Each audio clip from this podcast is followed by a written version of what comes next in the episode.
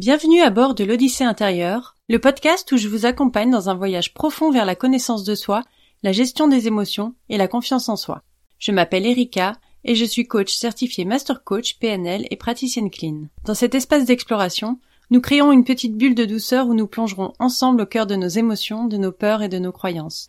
Alors, installez-vous confortablement et c'est parti. Bonjour à tous. Aujourd'hui, nous avons la chance d'accueillir Julie, une personne synesthète qui va partager avec nous son expérience personnelle de ce phénomène extraordinaire. Préparez-vous à découvrir un monde sensoriel unique où les sens s'entremêlent de manière étonnante. Alors, je souhaite la bienvenue à Julie. Bonjour Julie. Bonjour. Salut Erika, ça va? Ça va et toi? Oui, je suis très contente d'être là et de partager mon expérience avec toi. Ouais, moi aussi, parce que c'est hyper enrichissant ce que tu, ce que tu fais. Ben, je vais te laisser te présenter déjà. Avec plaisir. Donc, je suis Julie. Euh, j'accompagne les personnes euh, en surcharge mentale ou émotionnelle à s'apaiser par la création. J'organise des ateliers créatifs euh, pour l'instant à Biarritz et bientôt en ligne. je monte un projet qui s'appelle donc Artisanat avec le NA pour faire un pied de nez au stress et à l'anxiété. Voilà. Mmh mmh. Et je suis notamment synesthète. C'est un sujet que j'ai abordé sur mon Instagram euh, au mois d'avril. Il y a un sujet qui me tenait à cœur. Euh, j'ai découvert très tardivement la synesthésie. Pour ceux qui ne sont pas familiers avec la synesthésie, est-ce que tu peux nous expliquer en quoi ça consiste et comment ça se manifeste? Oui, alors la synesthésie, c'est une condition neurologique et non une pathologie parce que c'est vrai qu'en faisant mes recherches, il y a eu plusieurs termes euh, autour de la synesthésie. Euh, mais c'est bien une condition, c'est pas une maladie, c'est pas un mmh. problème. Euh, et en gros, ça se produit lorsqu'au moins deux de nos sens ou plusieurs, et dans ces cas-là, ça va être soit une synesthésie bimodale ou une synesthésie multimodale, qui sont donc en gros, ce sont plusieurs sens différents qui sont sollicités pour une même perception. Je vais te donner un petit exemple pour que ce soit un petit peu plus euh, parlant. Euh, si tu entends une tonalité ou une mélodie et que tu peux clairement percevoir les couleurs et les formes dans ton esprit, eh ben, tu es probablement synesthète. En gros, c'est comme si tu entendais les couleurs, tu voyais les sons ou tu goûtes la musique. Il y a beaucoup de, beaucoup de formes de synesthésie, mais c'est ça, c'est l'association de différents sens en projection mentale de quelque chose que tu perçois. C'est passionnant. Est-ce que tu peux nous partager des exemples concrets de tes expériences à toi? Comment, quel sens s'entremêle Comment ça se traduit dans ta, dans ta perception quotidienne? Alors, dans mon cas, j'associe les couleurs à hum, beaucoup de sujets dans ma vie, euh, les personnes qui m'entourent, euh, les mois, euh, les années. Je travaille énormément avec des couleurs autour de moi. Euh, et je vois mon année aussi en volume dans mon esprit. Ça, c'est les principales synesthésies, on va dire, que j'ai, sachant que j'en ai plusieurs, mais c'est vraiment euh, les couleurs qui vont se retrouver dans plusieurs éléments de, de mes perceptions. Et également le fait que je vois euh, des choses un peu en volume dans ma tête. Ça, c'est vraiment le, la base, on va dire. C'est fou, hein mmh. J'adore. Moi, j'ai toujours pensé que j'étais comme ça et que tout le monde était pareil. Ouais, bah oui, oui forcément. non. et quand est-ce justement que tu as réalisé pour la première fois que tu avais une, que avais une perception sensorielle différente des autres?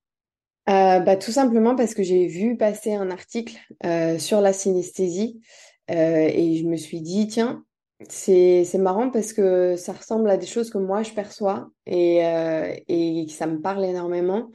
Et je pensais que c'était quelque chose d'assez normal. Et, euh, et, en fait, non. Et en vraiment, en, détaillant l'article, ça a piqué ma curiosité. Et je me suis dit, putain, vraiment, ça, ça ressemble à des choses que je vois et que je perçois. Mmh. J'ai commencé à creuser le sujet. Et quand je me suis lancée vraiment dans, dans le sujet d'artisanat, euh, où j'aborde euh, à la fois des sujets de santé mentale et des sujets de créativité et de création, je me suis rendu compte à quel point la synesthésie pouvait être un outil de création, moi, dans mon quotidien, et à quel point, en fait, euh, ben non, ça, ça n'est pas normal pour tout le monde, ça n'appartient pas à tout le monde, et, euh, et du coup, j'ai commencé à creuser un petit peu le sujet. Mmh. Et ça t'a fait quoi? Ça m'a rassurée, c'est quelque chose qui euh, qui vraiment est devenu un ami pour moi. Ça même pas du tout fait peur, au contraire, c'est que je me suis dit tiens, euh, on peut mettre ça sur le compte de l'hypersensibilité, on peut mettre ça sur le compte du bizarre. Et en fait, euh, non, en fait, c'est quelque chose que moi j'embrasse euh, vraiment avec beaucoup de bienveillance et, et de réassurance parce que j'ai besoin de m'entourer de, de couleurs, j'ai besoin de m'entourer de d'images symboles, d'images totems, de, de ces éléments. Et c'est pas pour rien, en fait, c'est que bah, mon cerveau est foutu comme ça. Ouais. Donc, euh, et je, ça m'aide et ça me rassure et je me connais chaque fois un petit peu mieux. Euh, pour moi, ce sont des outils de développement personnel pour savoir un petit peu mieux qui on est et où est-ce qu'on va et de Mm. quoi on a besoin de s'entourer pour avancer au quotidien. Donc, euh, apprendre que j'étais synesthète, rentrer dans certaines des cases de la synesthésie, c'est vraiment quelque chose qui aujourd'hui euh, que j'embrasse avec avec bienveillance et je suis très contente et ça ça, ça m'accompagne au quotidien. Je trouve ça chouette et j'en discute avec des gens autour de moi. Mm. Je libère la bonne parole sur la synesthésie parce que je trouve que c'est Ouais. quelque chose qui bah qui fait voir euh, la vie en, en rose euh, un peu différemment. Et en gros, ça t'a permis de, de mieux te connaître, en fait, c'est ça? Ouais, ouais, De ouais. comprendre Vraiment, qui t'étais. Je me connais un peu mieux grâce à la synesthésie et du coup, vraiment, je j'organise mon quotidien aussi en fonction de ce besoin-là que j'ai plutôt que de le réfréner. Moi, j'ai besoin Mm. de couleurs, j'ai besoin de couleurs pour travailler, j'ai besoin de couleurs pour ma gaieté, pour ma santé mentale. Ouais. Et euh, il y a des jours où c'est pas le cas et c'est OK aussi. Mais c'est pas quelque chose qui, avant, tu pouvais te dire, euh, je vais m'habiller euh, de manière un peu plus soft parce que je vais au travail et que je veux pas être un peu euh. Borderline. Voilà, c'est ça. Et alors maintenant, autant te dire, alors non seulement je suis plus dans un cadre professionnel qui m'oblige ce genre de choses, mais je me lâche. Je mets de la Ouais. couleur, je fais ce qui me fait plaisir. Il y a des jours où j'ai envie de certaines couleurs, d'autres non. Et j'apprends aussi à comprendre pourquoi. Ouais. Euh, et j'ai des, dans un cadre particulier de la synesthésie, je vais percevoir certaines personnes avec des couleurs. Donc, je vais pas le visualiser, mais c'est vraiment une projection mentale où je sais que j'associe des personnes aux couleurs. Et en général, c'est des reflets de leur personnalité, de, de ma, de ma relation avec eux.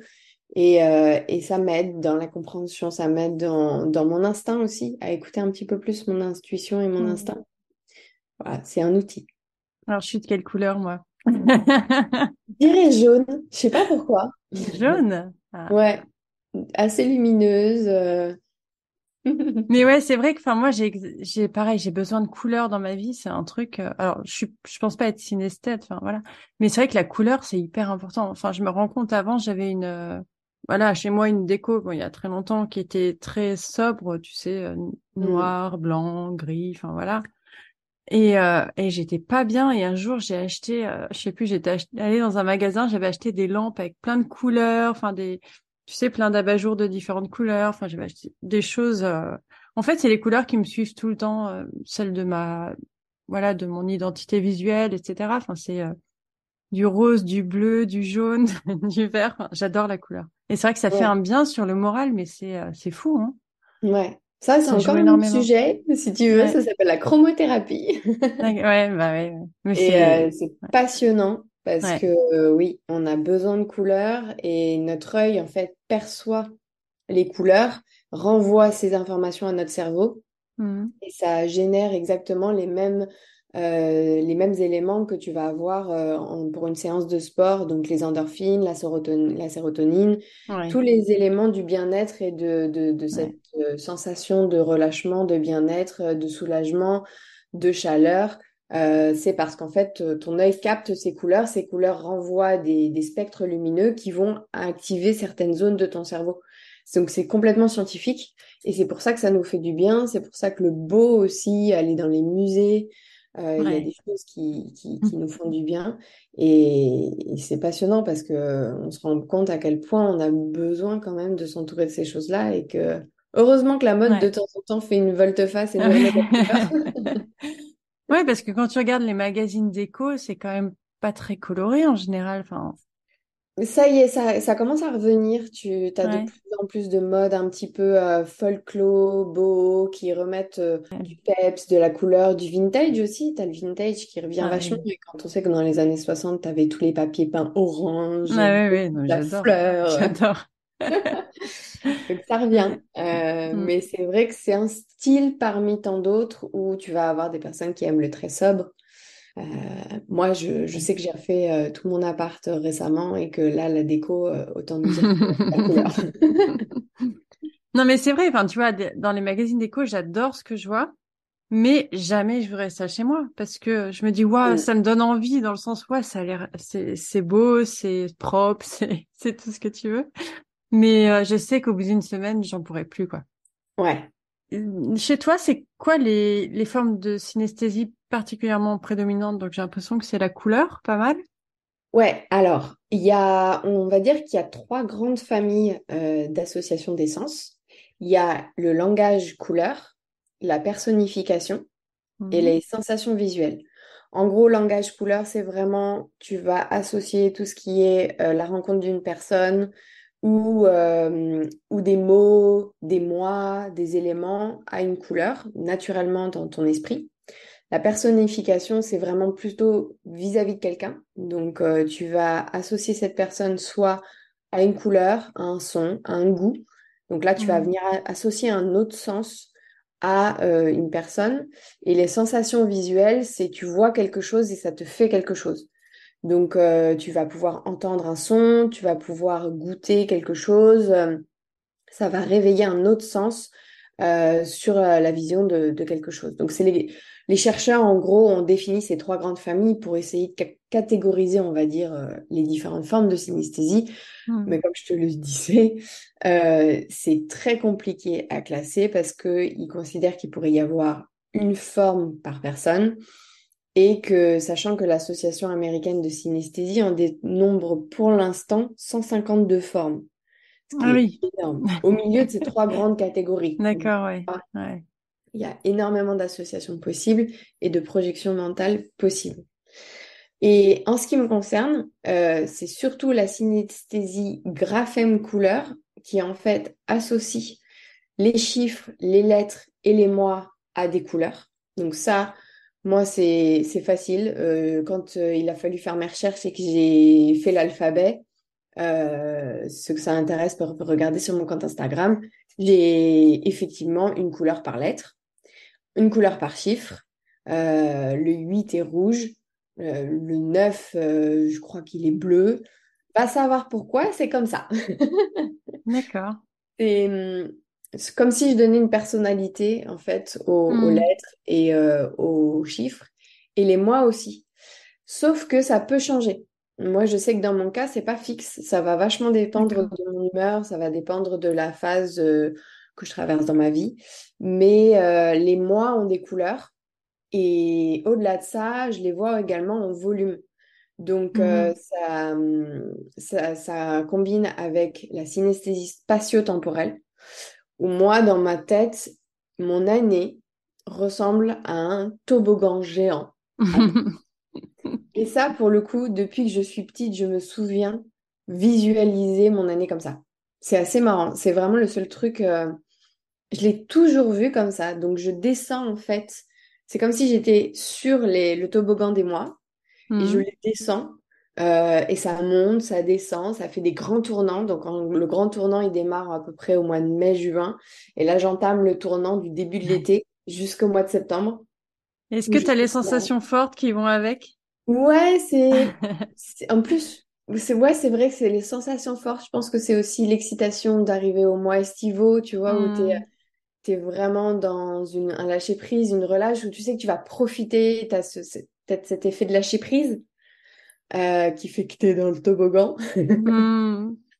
Et après septembre, c'est ça, ça ralentit parce que tu as la reprise de la rentrée scolaire euh, et jusqu'à Noël où là vraiment moi j'ai un grand ralentissement et c'est long, tu vois. À partir Ouais, d'octobre, je trouve que les mois sont très très très longs. oui, oui, c'est clair. Et ils ont des couleurs plus hum, foncées en arrivant vers l'hiver. Euh, très pastel et douce sur le printemps et hyper vive sur l'été, ce qui correspond vachement en fait à la, notre nature, en fait, à, à ce que tu vas retrouver dans les fleurs de saison, dans la nature, dans les, dans les couleurs aussi euh, liées aux saisons. Donc finalement, je me dis que c'est peut-être tout à fait normal et naturel. Donc voilà, ça c'est les, Ouais. les deux grosses principales et euh, j'ai la personnification parce que j'associe une couleur aux gens, parce que c'est normal, mais c'est pas pourtant que je vais les visualiser. Tu as d'autres formes de personnification qui vont vraiment voir une sorte d'aura de couleur autour de la personne. Ah Donc ils vont avoir une projection visuelle. Moi non, c'est juste que dans ma tête je les associe. Hmm. Et j'aimerais bien que tu reviennes un peu sur les, parce que, enfin, voilà, ça, ça m'intéresse, tout ce qui est sensation visuelle, parce que tu es passé rapidement dessus, mais j'ai Ouais. pas eu le temps vraiment de capter, euh, si ça t'embête pas. Non, bien sûr. Euh, tout ce qui est sensation visuelle, c'est tu vas voir quelque chose et hum, ça va déclencher un autre sens en toi.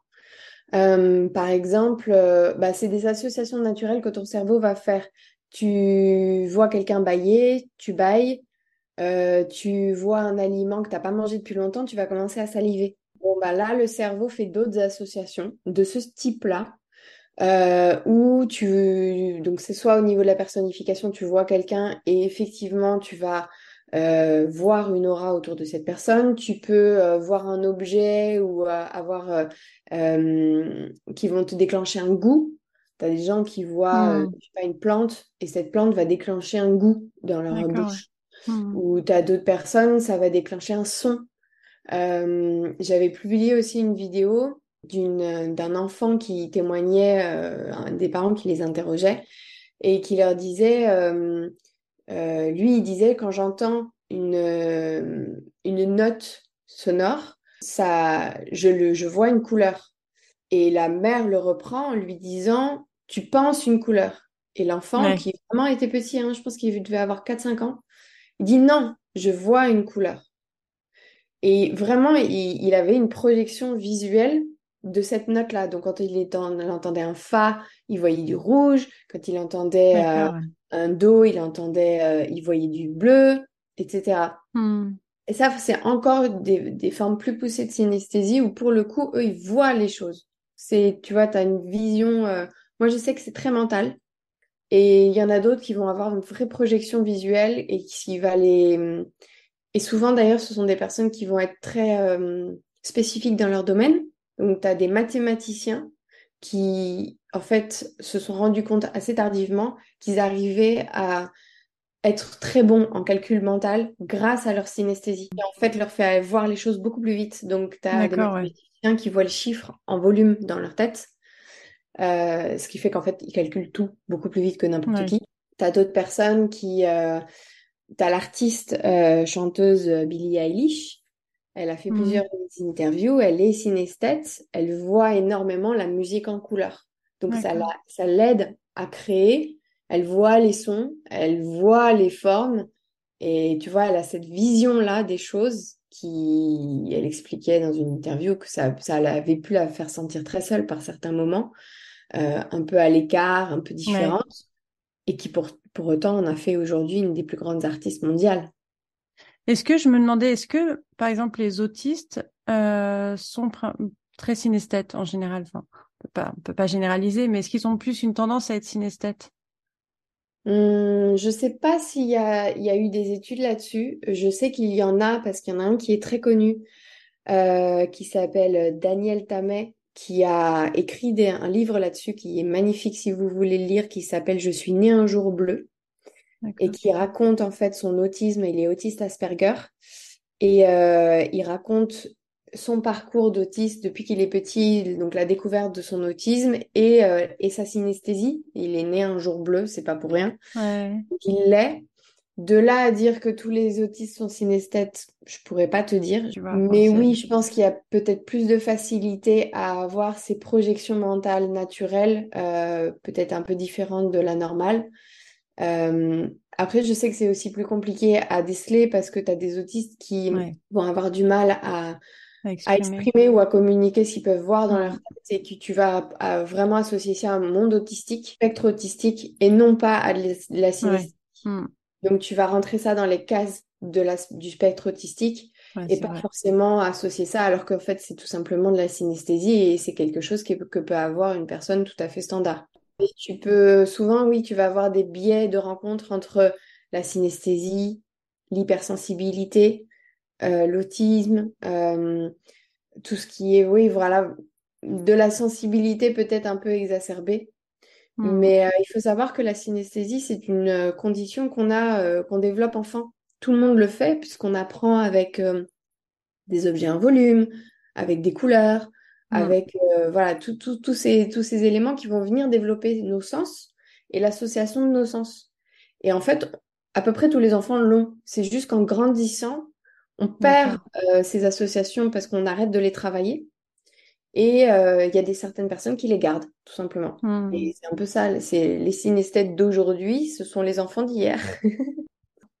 et euh, enfin, comme tu en parles pas mal, est-ce que tu as déjà rencontré des, situations où voilà, tu as eu des commentaires désagréables ou, ou des gens qui ne comprenaient pas, des jugements, peu importe. Est-ce que tu as déjà eu des expériences un peu pas cool par rapport à ça? Mmh, Je dirais que non, parce que j'en ai pas forcément beaucoup parlé. Je commence à en parler autour de moi. Euh, puis tu as des personnes qui voient que j'en ai, parlé euh, sur mes réseaux sociaux, donc qui viennent euh, m'en parler. Après, je pense qu'il y aura toujours des personnes qui sont un peu fermées à ces sujets de développement personnel, d'ouverture d'esprit. Mais, euh, mais non, parce que je pense que globalement, on s'entoure aussi de, de personnalités qui comprennent un peu ces choses-là. Et, euh, et, et, moi, en fait, là, dernièrement, j'ai rencontré quelqu'un qui m'a dit euh, Est-ce que tu connais la synesthésie? Parce que je crois que je suis synesthète. je dis Ah, mais oui Parce que justement, on parlait de couleurs, on parlait forcément, comme dans tout, hein, on attire les personnes. Euh, mm. Toi aussi, tu fais la BSV Aline, elle dit ça. Bah, de toute façon, c'est euh, vrai. On attire les personnes qui nous ressemblent. Donc, on va mm. peut-être pas aborder des sujets avec quelqu'un qui est un peu fermé à tout ce qui est euh, ésotérique, holistique, différent, développement personnel, alors qu'on se sent à l'aise d'aborder un sujet qui nous fait vibrer, qui nous mm. voilà, un peu différent avec d'autres personnes. Donc, il faut se sentir à l'aise, il faut assumer ce qu'on ressent et, euh, et, et, chercher, faire des recherches pour ça, hmm. si ça nous correspond. Ouais. Qu'est-ce que tu donnerais des conseils à, à ceux qui découvrent euh, leur synesthésie ou qui connaissent quelqu'un qui, qui, qui ressentent les choses de cette manière, en tout cas? Euh, Je dirais de déjà d'aller voir mes posts sur Instagram. J'ai fait un mois sur la synesthésie en abordant vraiment les, les, plus grandes catégories connues de synesthésie, en essayant à chaque fois de donner un exemple, parce que je pense que c'est c'est ça le plus compliqué, c'est d'essayer de se projeter euh, et de, de, de, de, comprendre ce que c'est que vraiment ces associations typiques de, de sens. Euh, donc, n'hésitez pas à aller voir. Et après, au-delà de ça, de lire des articles. Il y a quand même beaucoup de choses qui ont été publiées, soit en France. Euh, il y a Arte qui a sorti un reportage aussi il y a pas longtemps sur la synesthésie qui était euh, qui est très intéressant. je ne sais pas s'il est encore dispo parce qu'il devait être dispo jusqu'au mois de juin. Donc, vous pouvez aller voir ça. Lire des je mettrai le lien si jamais, si jamais il est toujours dispo. Et lire des articles. Euh, il y a pas mal d'articles plutôt en anglais. Chez les anglo-saxons, c'est souvent plus ouvert, on va dire, à, à ce genre de sujet. Euh, parfois moins en France, donc faut pas hésiter à aller regarder euh, ce qui se fait euh, en synesthésie. Il y a quand même une association et un institut de synesthésie aux États-Unis. Donc il y a pas mal de choses qui existent. Euh, et ensuite, voilà, d'en de, d'en discuter autour de soi, de dire, euh, tiens, moi, c'est marrant, euh, euh, je vois les choses comme ça. Est-ce que toi, c'est quelque chose que tu vois comme ça? Ou est-ce que ça pourrait être d'autres choses? Et de commencer à ouvrir le dialogue avec son entourage. et, et si vraiment vous avez, vous ressentez quelque chose qui, qui peut rentrer dans un cadre de synesthésie, je vous invite vraiment à essayer de le mettre en pratique aussi souvent que possible euh, comme un outil du quotidien et à l'embrasser euh, comme quelque chose de très chouette. Euh, que ce soit pour de la création, du calcul mental, de la cuisine, de la musique. et d'en faire une force. il y a plein de formes autour de la synesthésie. donc il faut, faut en faire quelque chose de, de chouette. Et euh, pour euh, vous rassurer sur euh, une forme de synesthésie que vous pourriez avoir, j'avais lu une citation qui disait que c'est un simple filtre qui fait voir la vie en rose avec un goût de banane et une odeur mentholée. Et j'ai trouvé ça très chouette parce que je pense que hum, on a aussi besoin de poésie dans notre vie, on a aussi besoin de, de gaieté, de choses légères et que si c'est quelque chose que vous ressentez, eh ben, c'est tout à fait normal. Vous mmh. n'êtes pas malade, euh, c'est euh, c'est une condition, c'est pas une pathologie, c'est pas une maladie, et c'est une condition qui, pour les synesthètes, fait voir la vie plus belle. Donc c'est chouette, il faut le et c'est très bien. Et il faut l'utiliser. Moi, c'est devenu un outil de création dans le quotidien, et j'en suis très heureuse. voilà. Et je me demandais justement, est-ce qu'il existe des tests ou des euh, voilà des moyens de savoir un peu euh, parce que comme tu dis, quelquefois on, on, ressent des choses ou on imagine des choses et on pense que tout le monde est pareil. Donc mmh. justement, quelqu'un qui ne sait pas si, si certaines choses qu'il ressent, qu'il voit, etc. est normal, est-ce qu'il y a des tests faisables pour euh, pour savoir À mon sens, dans tout ce que j'ai lu, j'ai pas lu de tests. Il existe en revanche des recherches des mmh. chercheurs qui se sont mis dessus et qui du coup créent des, euh, des pôles de recherche et donc interrogent un, un certain nombre de personnes. Dans ce cas-là, on peut rentrer dans, dans ces études-là. Mmh. Mais euh, pour moi, ce, que j'ai, ce dont j'ai compris sur ces études, c'est que ce serait très compliqué de définir un, un outil pour savoir si on est synesthète, puisqu'il y a trop de formes de synesthésie possibles.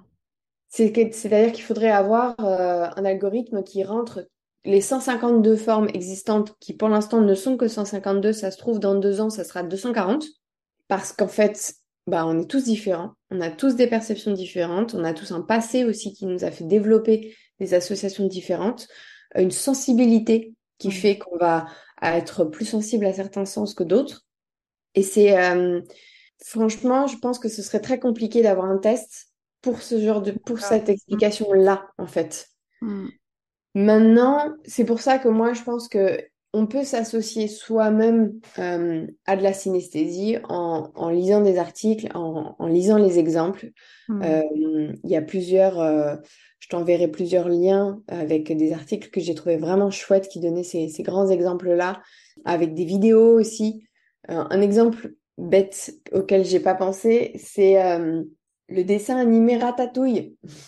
Oui. À un moment donné du dessin animé, il goûte des aliments et là, il part dans une logorée poétique où il voit des lettres, du rouge, des hmm. couleurs, ça c'est des explosions. Bon, bah, ça, c'est une forme de synesthésie associée au goût euh, où il va y avoir pas juste la Madeleine de Proust qui te fait penser à quelque chose, mais vraiment cette, cette explosion visuelle de projection mentale où tu dis oh, c'est dingue, ce goût-là, il me fait, euh, fait voir tout ça. Donc, euh, et après, au-delà de ça, je pense que c'est pas un sujet, pour revenir à ta question sur vraiment est-ce qu'il existe des tests, qui est assez répandu mmh. ou connu c'est aujourd'hui la synesthésie touche à peu près 4 à 6% de la population mondiale. Donc, euh, il faudrait, comme l'autisme, il faudrait, comme euh, hmm. l'hypersensibilité, qu'il y ait de plus en plus de demandes pour qu'il y ait de plus en plus de recherches et qu'il y ait des tests qui soient développés.